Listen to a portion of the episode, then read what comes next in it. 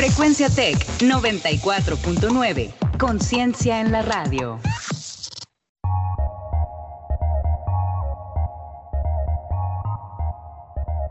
En 30. En 30. En 30. En 30. En 30. En 30. En 30. En 30. En 30. Bienvenidos.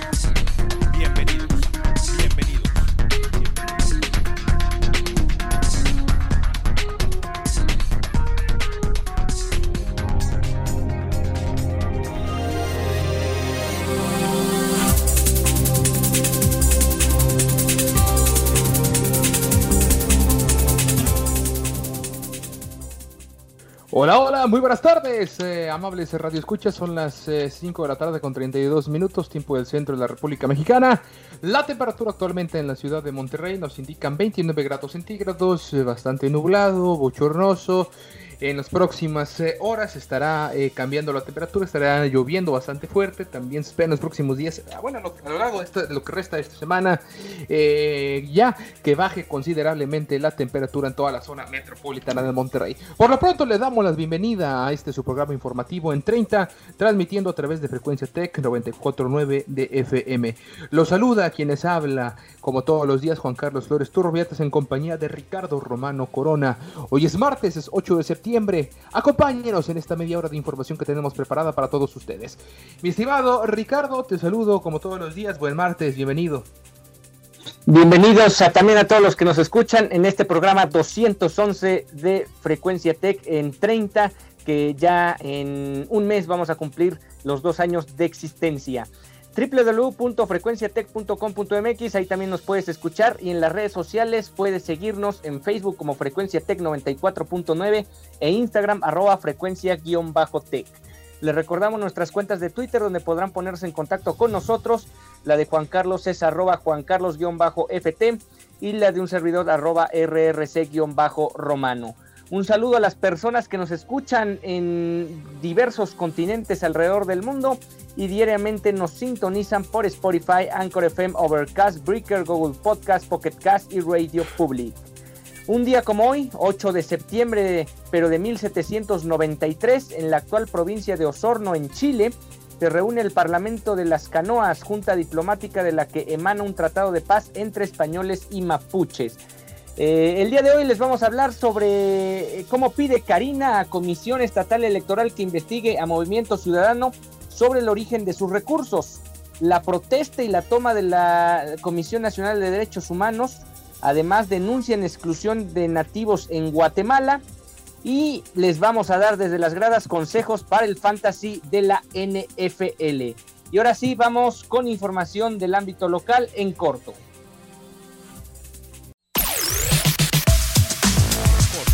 Corto. Las noticias locales. Las noticias locales. Las noticias locales. En corto. Las noticias locales.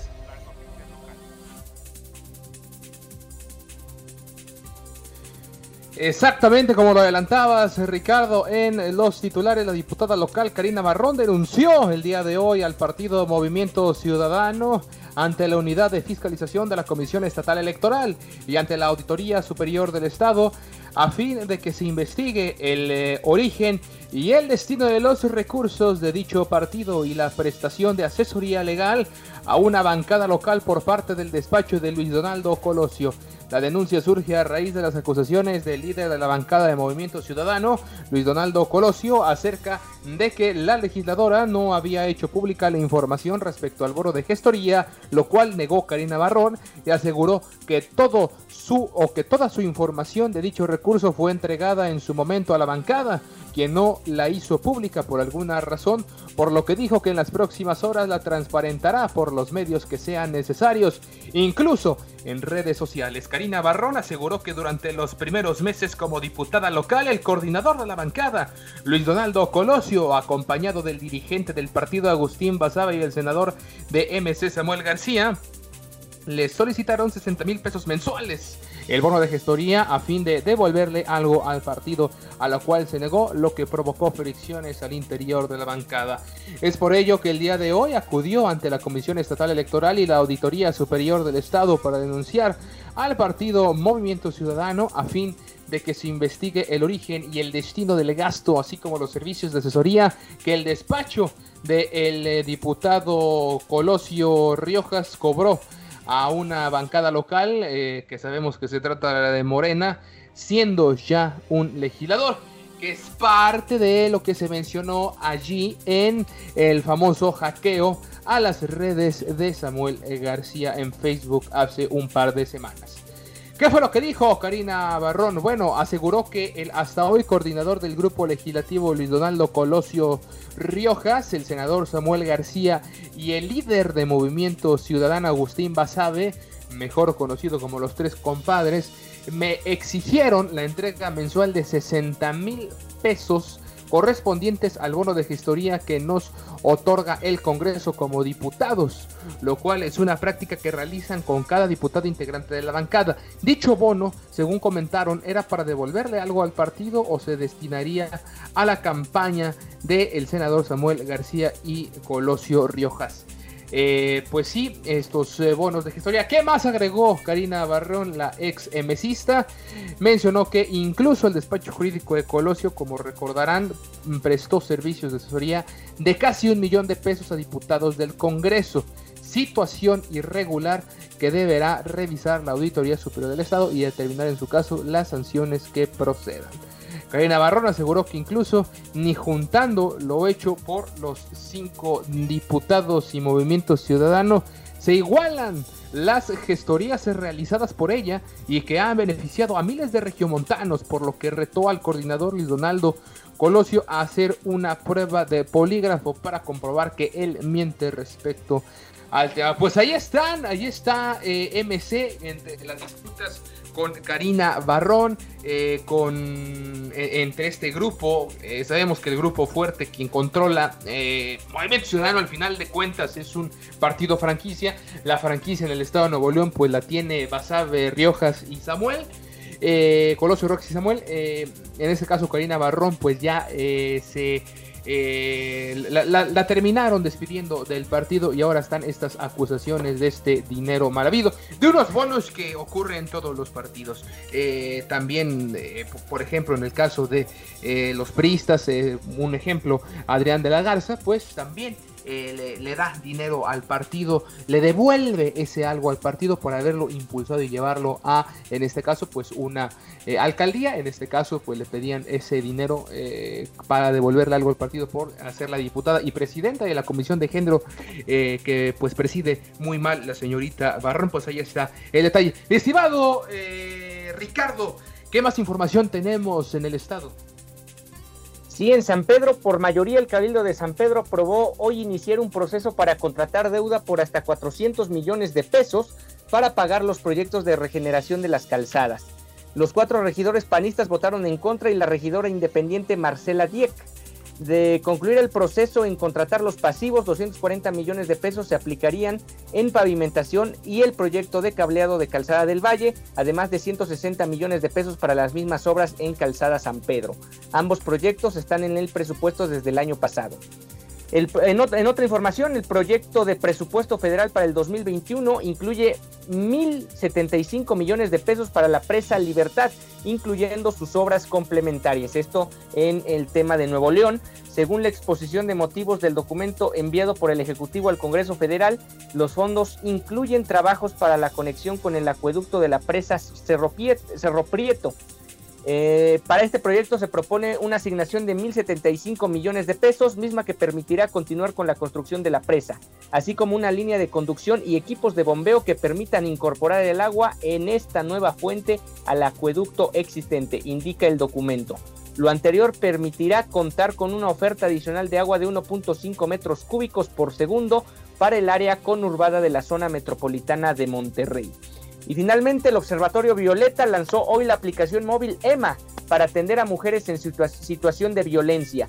Rosario Pacheco, directora de Alternativas Pacíficas, explicó que la aplicación móvil busca principalmente vincular a mujeres que viven en violencia con las organizaciones que brindan atención especializada.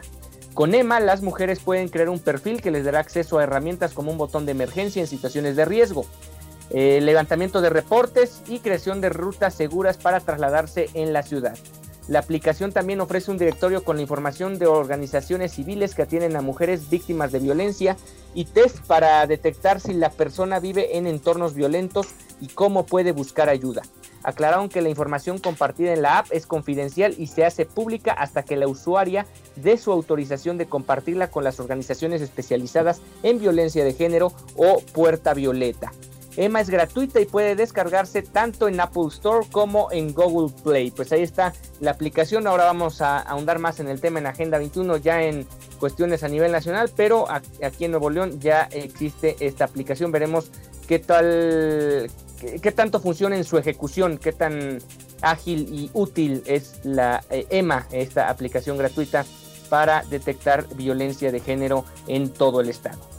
Por lo pronto es una aplicación que suena bastante bien. Esperemos eh, que, se, que, sea exitosa eh, la aplicación Emma, ya lo sabe, gratuita en Apple Store y Google Play. Ya por último, antes de pasar a la información nacional e internacional, en comentarles el reporte del coronavirus en la entidad, la Secretaría de Salud Estatal reportó esta tarde 541 contagios y 49 decesos por COVID-19 en las últimas 24 horas, con lo que el número total de contagios llegó a 54.348 y el de defunciones a 2.845 en lo que va de la pandemia. Manuel de la O, titular de salud, señaló que el número de pacientes internados bajó de 1.262 reportados ayer a 1.233 reportados hoy, lo que representa una ocupación hospitalaria del 57%. Sin embargo, el número de pacientes con ventilación mecánica llegó a 280 para ser la cifra más alta en lo que va de septiembre. Los fallecidos reportaron en el último día son 25 hombres, 24 mujeres de entre los 32 y 88 años, la mayoría con comorbilidades como hipertensión, diabetes, obesidad, tabaquismo, entre otras. De los fallecidos, 15 eh, personas no reportaban con padecimientos previos. El doctor de la O agregó que 906 casos se mantienen como sospechosos, mientras que 45.444 personas han sido dadas de alta. Y por lo pronto, los gimnasios también abrieron el día de ayer en un recorrido que pudimos hacer en este espacio. Bueno, pues muy, muy pocas personas, si acaso cuando mucho 5 en dos o tres gimnasios ah, en la zona oriente aquí del el municipio de Monterrey. Ahora sí, es momento de pasar a la información nacional e internacional en Agenda 21.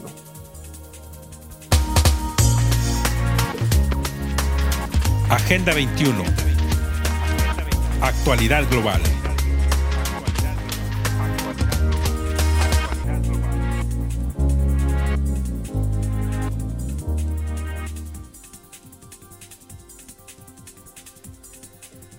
La hija de Erika Martínez tenía siete años cuando el hermano de su padrastro abusó sexualmente de ella. Vivían todos en la misma casa, así que tras la denuncia ellas además se quedaron sin, sin vivienda. Tres años han pasado y no hay justicia. El presunto agresor sigue libre y Erika y su hija no tienen dónde vivir. Por eso ahora dice que se quedará en el edificio de la Comisión Nacional de Derechos Humanos del Centro Histórico tomado desde el viernes por colectivos de víctimas y feministas que aseguran que ya no, le ya no lo devolverán porque se va a convertir en un refugio. Fue justo la hija de Erika, ahora de 10 años, quien pintó sobre el cuadro de Francisco y Madero que estaba al interior de la comisión, un acto que el presidente Andrés Manuel López Obrador dijo en su conferencia matutina del día de ayer que era vandalismo y que quien lo haya hecho es porque no conoce la historia o es un conservador. Este cuadro, estas flores, estos labios pintados se los pintó mi hija. Mi hija, una niña que a los 7 años fue abusada sexualmente. Entonces quiero decirle a ese presidente que como se indigna por este cuadro, ¿por qué no se indigna cuando abusaron de mi hija? Gritó Erika frente a la imagen. A su lado otros cuadros de Miguel Hidalgo, José María Morelos y Benito Juárez también intervenidos y exhibidos de cabeza, porque todo está de cabeza en este país. Explicaron los, las manifestantes, además de ofrecer subastarlos para conseguir algo de la reparación del daño que reclaman que las instituciones no les han dado. Erika, por ejemplo, dijo que solo recibe un apoyo de 300 pesos cada tres meses, mientras sigue con el proceso legal y sin casa. Ella fue una de las caras visibles de las manifestantes este lunes, junto con Yesenia Zamudio, madre de Marichuy Jaimes, asesinada en 2016 que encabeza el Frente Ni Una Menos, una organización feminista enfocada en los feminicidios y otras violencias de género que fue, fue, que fue el que tomó las instalaciones el viernes, después de sumarse a otra protesta que había empezado el miércoles de la semana pasada.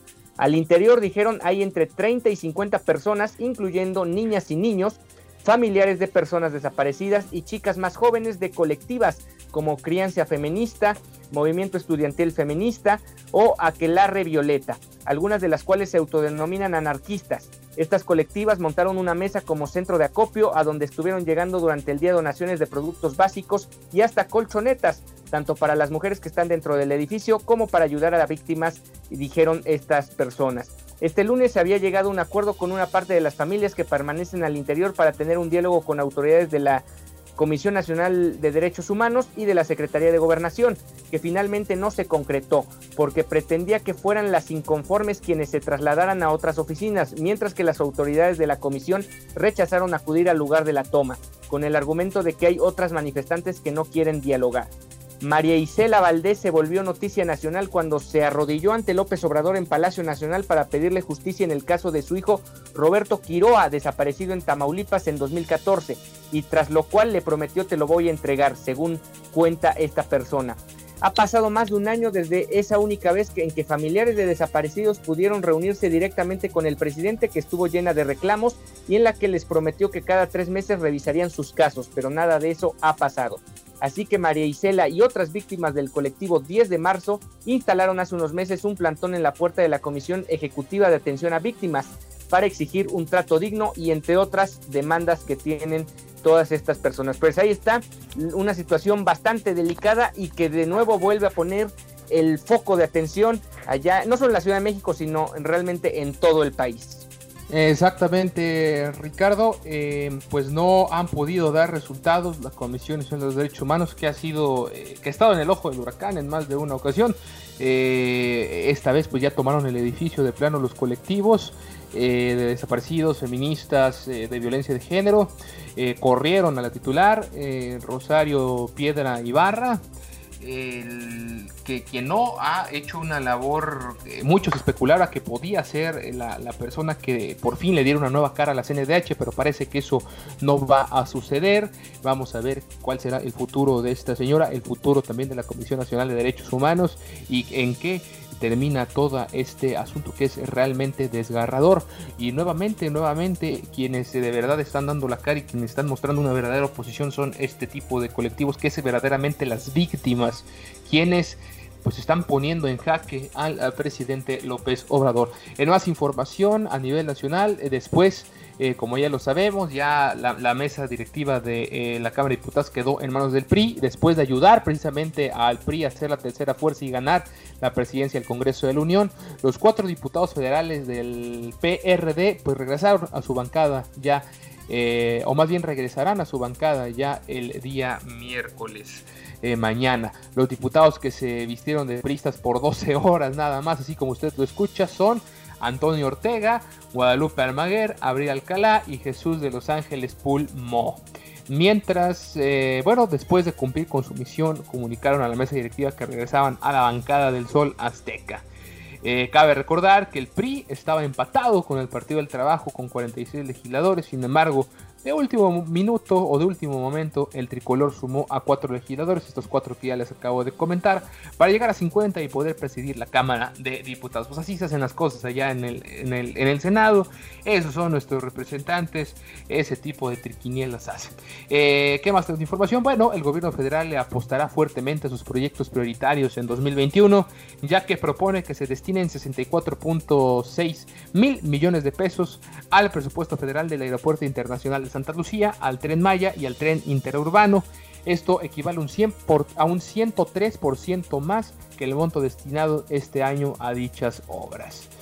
Eh, para el 2021, además, se espera que la economía mexicana crezca 4.6% de acuerdo con una versión del documento Exposición de Motivos del Proyecto de Presupuestos de Egresos, el PPEF 2021, que circula horas antes de la entrega oficial a legisladores.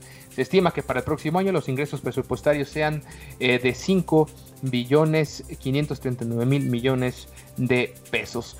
3% real menores eh, que los aprobados para 2020, pero mayores en 6.4% a los estimados al cierre de año. Pues ahí está, entre buenas eh, noticias, malas noticias y pues noticias en general. Mi estimado Ricardo, antes de pasar a la información internacional, coméntanos cuál es la actualización del virus en México y el mundo.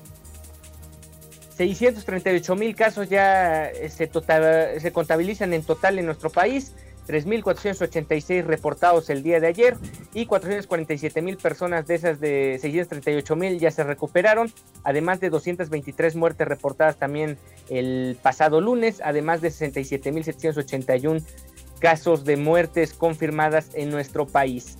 Y ahora sí vamos con información de, Guatemala, porque la organización no gubernamental Observatorio de Pueblos Indígenas de Guatemala aseguró este martes que la mayoría de los aborígenes del país centroamericano fue excluida de, las de los principales programas sociales del gobierno en torno a la pandemia del COVID-19.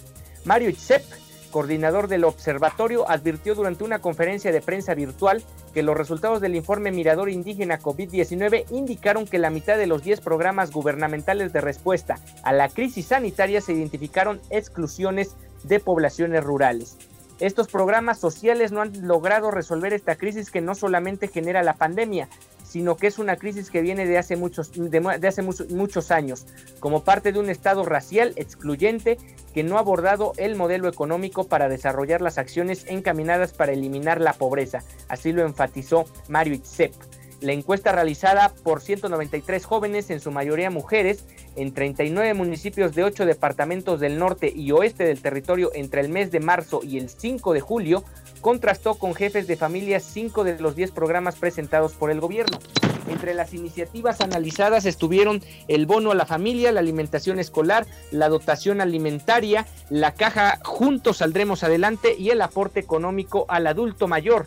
Dentro del bono familia, el cual otorgó 130 dólares durante tres meses a más de 2 millones de familias, el 62% de los 581 encuestados, que en total fueron 65% mujeres, logró apuntarse y de ese total solo el 35% dijo haber recibido el apoyo al momento de la consulta. Cerca del 40%, sin embargo, consideró que el hecho de ser indígena les había provocado dificultades para inscribirse al fin de recibir el, beneficio. En alimentación escolar, la encuesta arrojó que el 89% sí recibió el apoyo, pero el 72% eh, aseguró que sus hijos no recibían clases a través de la televisión en referencia a la determinación del gobierno por usar esta plataforma para la impartición del curso escolar debido a que no contaban con una en casa. Únicamente el 7% de las personas sondeadas comentaron que recibieron el apoyo del programa Dotación Alimentaria. El 54% de los inscritos señalaron que su condición de nativos había sido determinante para que no se les canalizara la ayuda. Vaya situación. Y en cuanto al programa de adulto mayor creado hace 13 años y no relacionado con la pandemia, el 31% de los encuestados de la tercera edad sostuvo que había comenzado con el proceso de inscripción, pero solo el 27% había sido beneficiado, el 50% de los cuales no pudieron acceder al programa y así aseguró al momento de la encuesta que el hecho de ser indígena le significó un obstáculo para ser tomados en cuenta. Pues vemos la discriminación sistemática que existe no solo en Guatemala, sino realmente en varios países de Latinoamérica. Exactamente, pues, sistemática, estructural, eh, eh, la discriminación y el, y el racismo en todo eh, el continente americano. Eh, antes de pasar a los deportes, informarles rápidamente que en Estados Unidos Donald Trump dijo que gastaría su propio dinero para financiar su carrera presidencial de este año contra el demócrata Joe Biden si tuviese que hacerlo en momentos en que su campaña asegura que supervisa cuidadosamente el presupuesto. Así lo mencionó el presidente republicano, quien dijo a periodistas antes de viajar a Florida que la campaña ha duplicado o triplicado lo que tenía en 2017, pero que él aportaría lo que fuese necesario. Pues ahí están las prioridades, gastar en la campaña y bien gracias por el COVID y todas las personas desempleadas, sin trabajo, sin dinero y con salud precaria. Y eh, bueno, eh, de Estados Unidos pasamos rápidamente a la Unión Europea, ya que se este martes la Unión Europea a apoyar con más de 2 millones de dólares la realización de las elecciones en Bolivia y anunció que enviaría una delegación de observadores cinco, entre 5 a 6 expertos para elaborar un análisis integral del proceso del 18 de octubre. Así las cosas entre eh, la Unión Europea y Bolivia. Y ya por último, en Grecia, las autoridades informaron este martes que detectaron un brote de COVID-19 con, en 35 casos confirmados hasta ahora entre los 12.500 residentes del campamento de migrantes más grande de Grecia y uno de los más grandes de Europa, una instalación superpoblada en la isla oriental de Lesbos.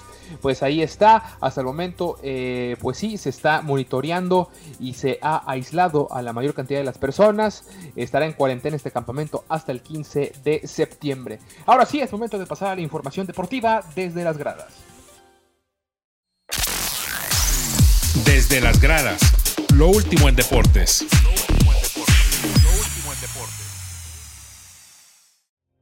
Y para que no te sorprendan en este draft fantasy de la NFL, te vamos a presentar algunos consejos para que domines el día de tu draft, porque hay que, hay que considerarlo como el, hasta el 65% del éxito que puedas tener o del fracaso que puedas tener en esta temporada 2020. Uno de ellos es conocer el sistema de puntuación. Uno de los principales errores al jugar el fantasy fútbol es no conocer el sistema de puntuación de tu liga. Para muchos podrá ser demasiado, demasiado obvio, pero existe una gran cantidad de personas que llegan al día del draft sin conocerlo.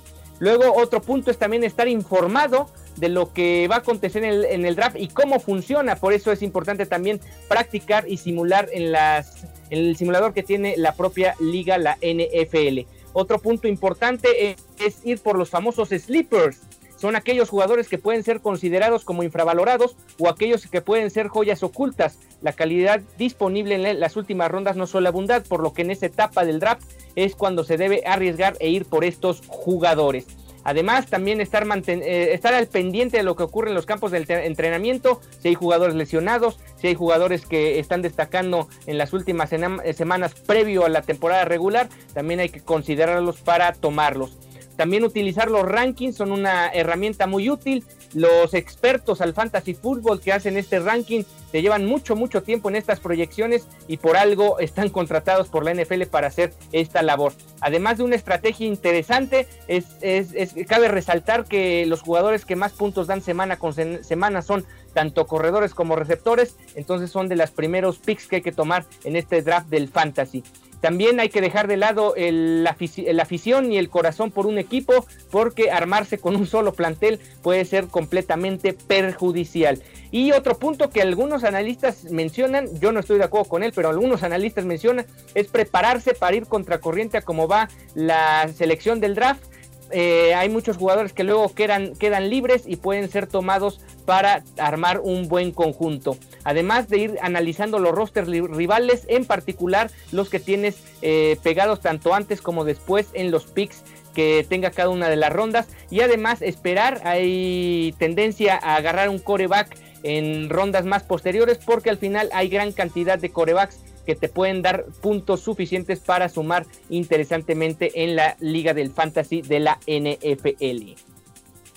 Pues ahí están, ahí están los, eh, las claves para el fantasy que cada vez eh, tiene más eh, afición. Hay mucha gente que prefiere todavía el fantasy a eh, pues ver los partidos o que con el fantasy pues ya deja a un lado su afición por X o Y equipo y mejor se dedica a concentrar todos sus conocimientos en, el, en, su equipo de fantasía. En este caso, mi estimado Ricardo, este pues hubiéramos hecho esto ayer. La verdad es que me fue muy mal a mí en mi draft. la NFL me da una calificación de C y un récord de un ganado y 13 perdidos. Espero que se equivoque esta gente de la NFL. Pero por lo pronto, pues ahí lo dejamos. Ahí lo dejamos, amables amigos. Hemos llegado con esto al fin de esta edición más de su programa informativo en 30. Em, quédese en la, en la sintonía de Frecuencia Tech. A nombre de todos los que hacemos este programa posible. Quien les habla Juan Carlos Flores. En compañía de Ricardo Romano, Osvaldo Guerrero en los controles. decimos gracias y hasta mañana.